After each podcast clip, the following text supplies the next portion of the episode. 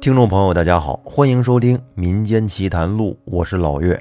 这一期我接着给您讲咱们的老朋友谭博回忆录系列故事。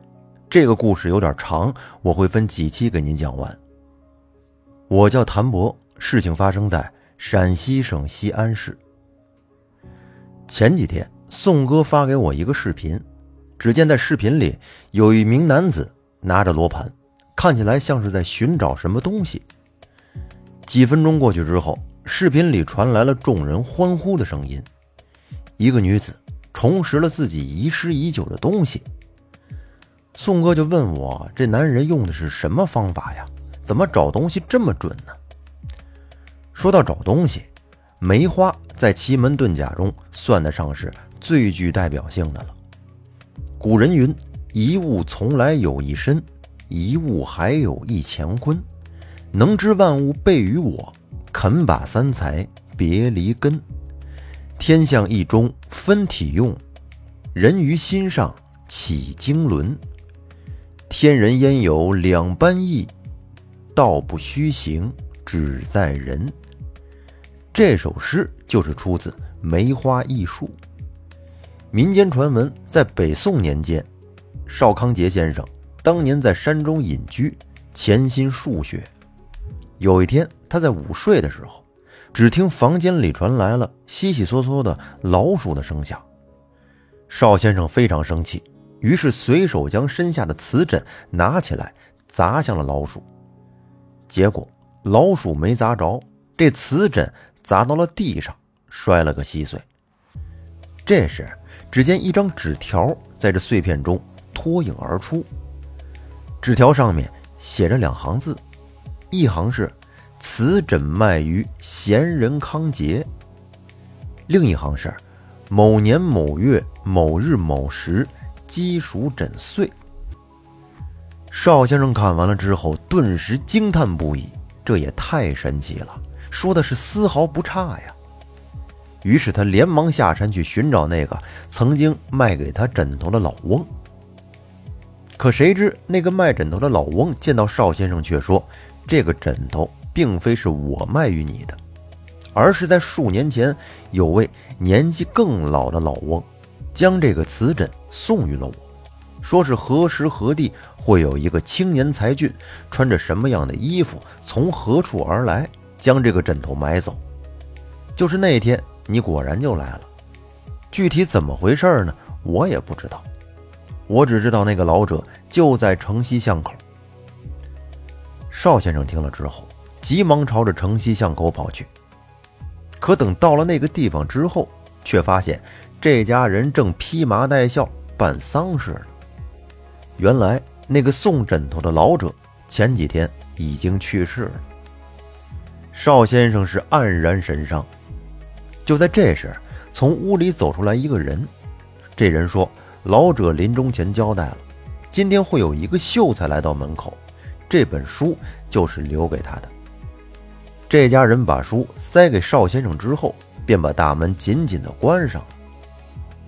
后来，邵康节先生日夜研读此书，终于创下了梅花易数。那这梅花易数真的能找到遗失的东西吗？书中所讲，一类数理，二类触机。当你想寻找一件东西，或者是知道声音、方位。时间、人物、颜色等等，那一刹那的灵感就形成了相法。通过解读相法，就能知道东西的去向。具体呢，我也不是很了解，有兴趣的朋友可以去研究一下。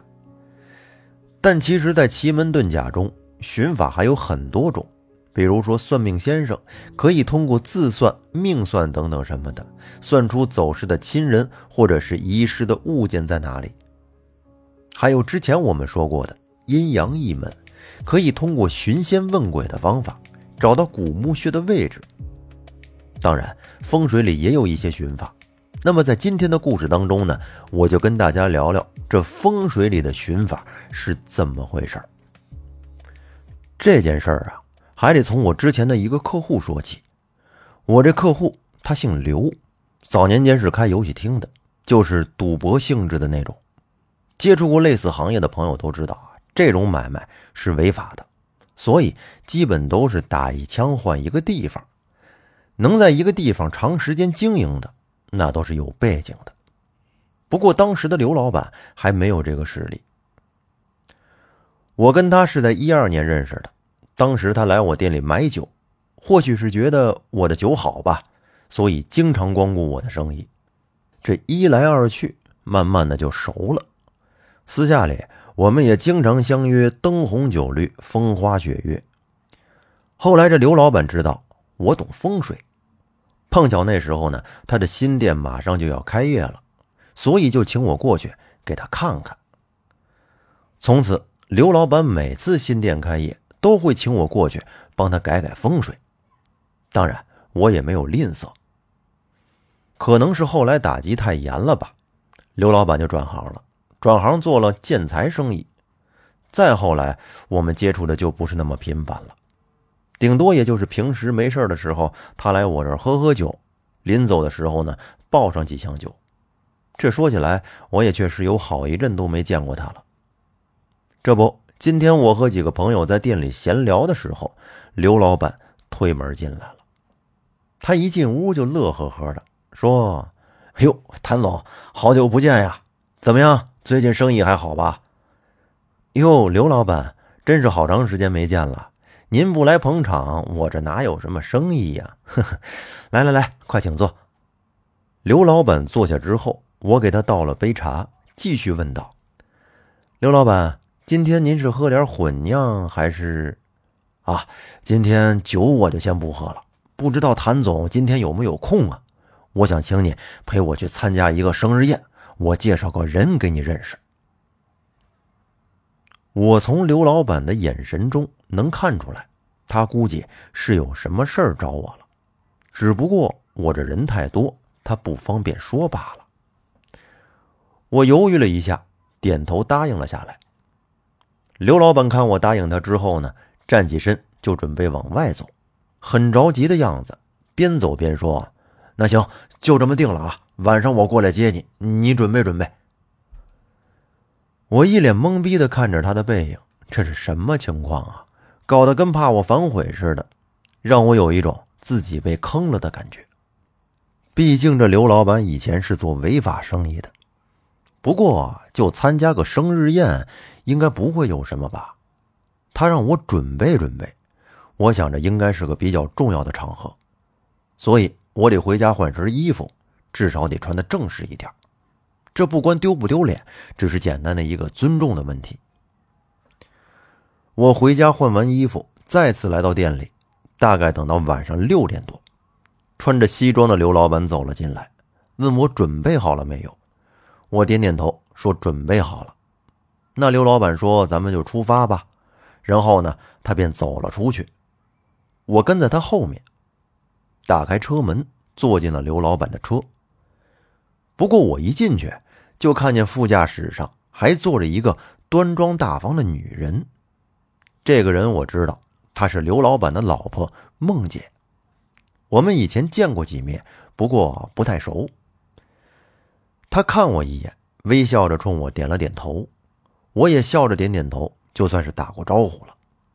这种应该算是宴会了，夫妻盛装出席，说明今天的寿星对刘老板来说那是比较重要的。时间有点紧，因为是在山里的一个私人豪宅里设的宴，他这车开的挺快，一路上大概也跟我说明了一下情况。今天过大寿的这个人呢，是一个招标的老板。刘老板为了他手里的项目，几乎把自己所有的身家都投了进去。可前一阵这寿星好像是遇到了什么事儿，急需找一位风水先生，所以刘老板这才让我陪他一起来。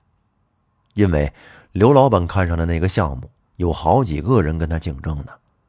他说：“如果我能帮着寿星解决问题的话，那么就会增加他中标的几率。”事后不管成不成功，他都会给我十万块钱作为报酬。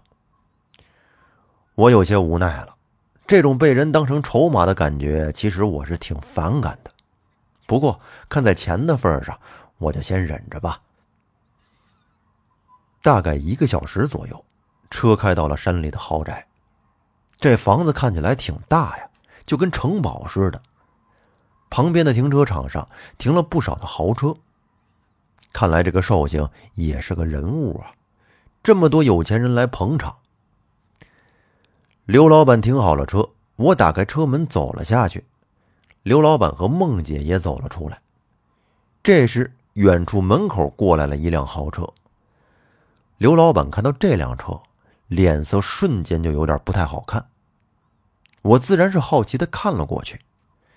这个豪车在我们面前停了下来，车窗摇下，露出一个肥胖中年人。副驾驶那边还坐着一个妖娆的女人，大概有二十出头，满脸的风尘之色。我看中年人一眼之后，马上就感觉这个人不是什么善茬，一脸的狠相。加上他习惯性的盯人动作，我敢肯定他身上是背着人命的，而且不止一条的样子。我默不作声的站在刘老板旁边。这个肥胖的中年人看都没看我一眼，对刘老板笑了笑：“嘿嘿，哟，这么巧啊，刘总，你这也给贺老板祝寿来了？巧什么巧啊？你不也来了吗？”刘老板没好气的回了句：“这肥胖的中年人嘿嘿一笑，毫不在意。我当然得来啊！我跟贺老板马上可就要开始合作了，他的大寿我怎么能缺席呢？”倒是刘总你呀，今天怕是又得破费，还得白跑一趟啊！刘老板听到这话，脸色难看到了极致。哼，这话说的有点早了吧？哼，什么早不早的？等会儿你不就知道了。刘老板轻哼了一声，搂着孟姐朝着豪宅走去。我自然是跟随在他们后面。可以说。刘老板今天是来求财的，为了点小事跟人争吵，那不知道。与之相比，不如想办法拿下标段，那不比什么都强？现在还不是吵的时候呢。贺老板这豪宅里还挺大的，陆陆续续的来了不少人，个个都是达官显贵的样子，都是来给贺老板捧场的。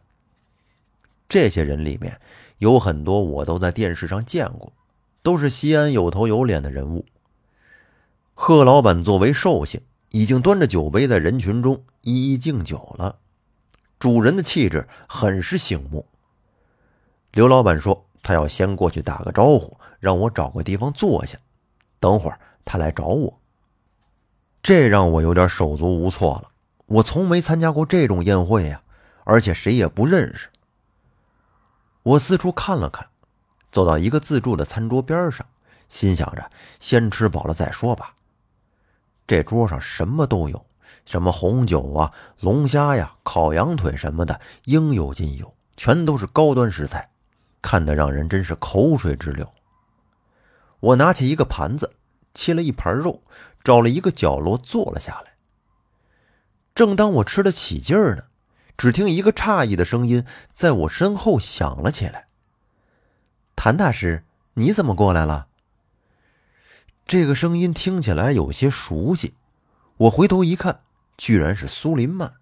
他今天也是盛装出席，穿着一件淡蓝色的长裙，优雅动人。我笑着说：“ 我过来就是蹭吃蹭喝的呗。”确实也真是这样，人家贺老板没有请我，我就是跟着刘老板过来吃点东西而已。不过苏林曼出现在这儿，这是我没想到的。当然，他们家里有钱，也是跟着父母来的。苏林曼不信的摇了摇头：“我可不信，你看风水那么厉害，一定是贺总请你过来的。”呃，真不是，我是跟我一个做建材的客户一起过来的。好吧，你还欠我一顿饭呢，准备什么时候请？呃，你定，随时都行。我尴尬的一笑，这还是两个月前的时候，我们开玩笑打赌，我输了。当时说好的，谁输谁请吃饭，没想到他还当真了。就算真请他吃饭，我这条件也就能请他吃一些普通消费的菜。这可是你说的，我可记住了。苏林曼这话说了一半，就被人给叫走了。临走时还回头冲我眨了一下眼睛，让原本就举止失措的我浑身更加难受了。我大口的吃完盘子里的肉，刚准备去水果那儿拿点水果呢，就听到远处传来了有人争吵的声音，好像是刘老板的声音，嗓门还挺大。这是在人家寿宴上吵什么呢？于是，我赶紧跑了过去。到了跟前之后，我这才发现是梦姐的包摔在了地上，里面露出了一个红锦盒来。锦盒里面的东西被摔碎了，这东西应该是刘老板准备送给寿星的贺礼。从这碎片中，我看出这是一个上好的翡翠玉剑，至少得值个二三十万吧。现在被摔碎了，放到谁谁都得发火。跟刘老板吵的那个是服务员，我看了服务员一眼，又看看人群中看好戏的那肥胖中年一眼，心中有些怒火。这服务员一脸无所谓的站在一边，再加上那个肥胖中年人一脸得意的样子，我猜这绝对是那肥胖中年人给了服务员一点钱，让他故意装的梦姐，也就是为了让刘老板一家子故意出丑。在贺老板的寿宴上追究不行，毕竟追究的话只能报警。警察要是来了，寿宴那还收个屁呀！但是不追究也不行，难道白白损失几十万吗？我看着人群当中，贺老板脸色不悦地从人群中走了出来。这么近距离地看着贺老板，我就觉得他有些不对劲儿，因为他身上……散发着一股破气。在风水中，气被分为很多种：生气、死气、阴气、阳气、土气、地气、成气、聚气等等。唯独这破气是极为罕见的。它的存在就跟电影里僵尸身上的尸气差不多，是由死物凝聚的，但又不是每个死物都会有。通常在判断一个坟头是老坟还是新坟的时候，才会测量这种破气，而且只有超过三十年以上且无人打理的阴宅，才有可能会滋生。活人要是染上的话，基本就离死不远了。我也来不及去想这些，因为贺老板脸色很难看的看着刘老板呢，我赶紧跑过去拉着刘老板，让他先别吵。刘老板一看是我，脸上的怒火很快就消了。我问刘老板：“这是怎么回事啊？”这时，贺老板面无表情地从人群中走了出来。他看着地上的翡翠碎片，眼中毫不客气地露出了一丝讥讽来。我看得出来，以他的眼力，一眼就能看出这翡翠的品质了。即使几十万的东西，也入不了他的眼。看来这翡翠玉剑摔也就摔了，人家看不上。刘老板忍不住的指着这服务员说：“就是这服务员，他他他把我送。”这时我急忙拉了他一下。刘老板看了我一眼，马上就改口了，说：“啊，没事没事，他把我送给我老婆的翡翠玉剑给摔了，不好意思啊，吵到贺总了，我给贺总道歉。”刘老板这话说的算是低声下气了。刚才他自然是反应过火，现在看见贺老板脸色不好看了，他自然是想补救。贺老板看了刘老板一眼，他会为刘老板出头吗？显然不会。其实也不算是出头，他作为寿星，只是想在自己的寿宴上没人捣乱，大家开开心心的吃完饭就过去了。而刚才发火的刘老板却是给他在捣乱。眼下刘老板跟自己认错了，他自然就顺水推舟，息事宁人。贺老板说：“哈，既然是这样，那大家就请散了吧，宴会继续。”寿星发话了，那些围观的人自然是找地方都坐了下来。那这期节目的时间不短了，咱们就暂且先说到这儿，后面的内容咱们留在下期接着讲。感谢大家的收听，再见。